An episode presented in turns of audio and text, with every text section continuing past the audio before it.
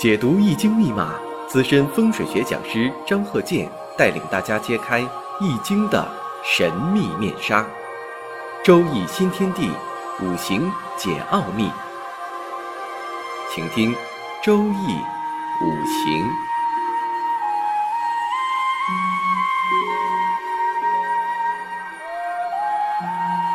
上山微电台荣誉出品。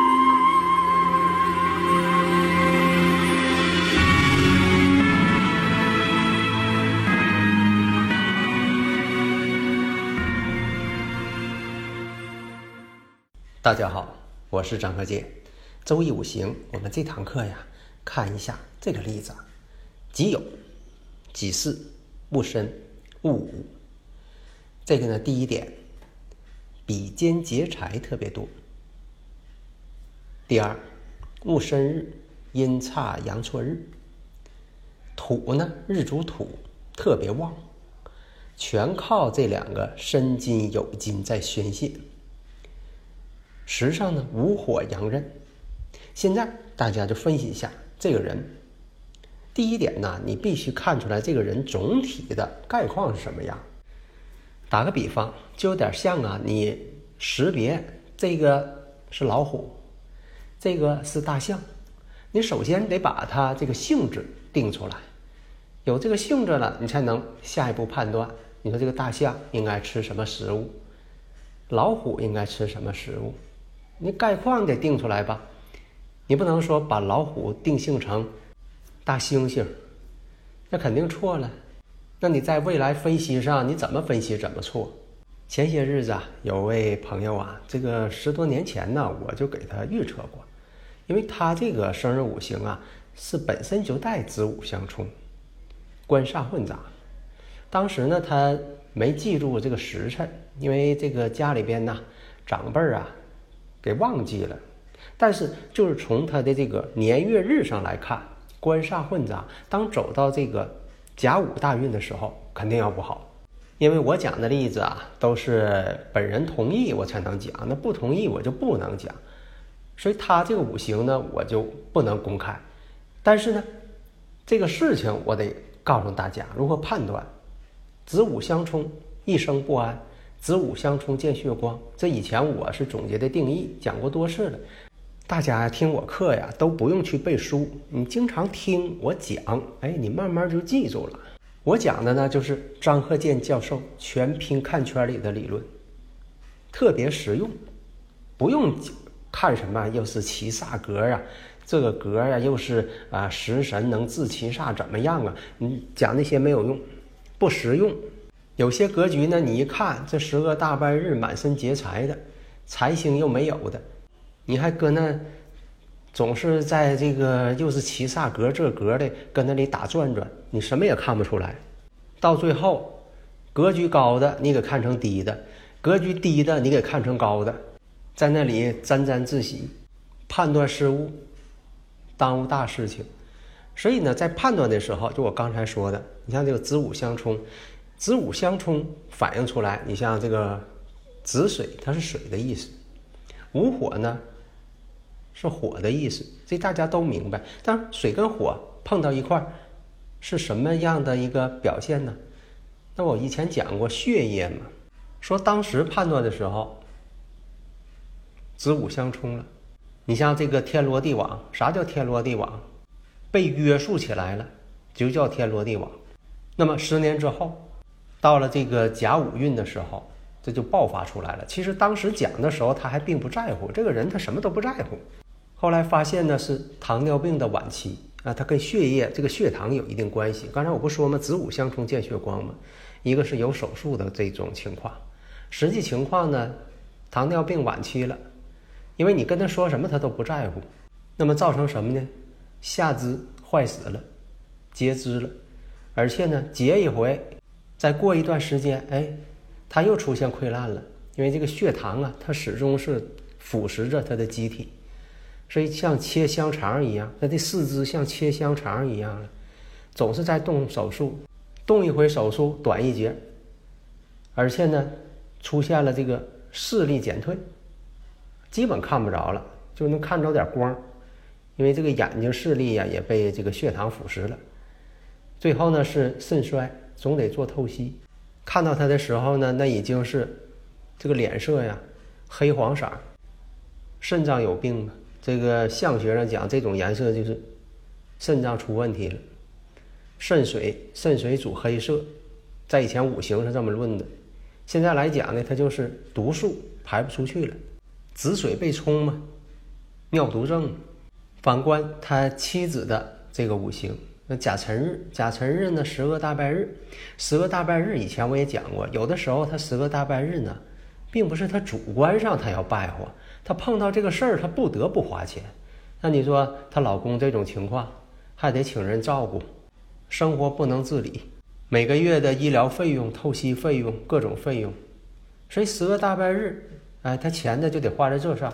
其实呢，在前边二十年大运，那都是好运。那两个人是飞黄腾达，那买个别墅，结果装修的时候装修成了工业风格，满屋子满天棚刷的全黑色。我告诉他不行，他说这个是设计师说的最时尚的。那么这个棚顶呢，因为是这个别墅，它这棚顶啊。本身就是个不规则的几何形状，为了好看嘛，艺术嘛，那屋里也会造成了各种的棚顶上的尖角、棱角。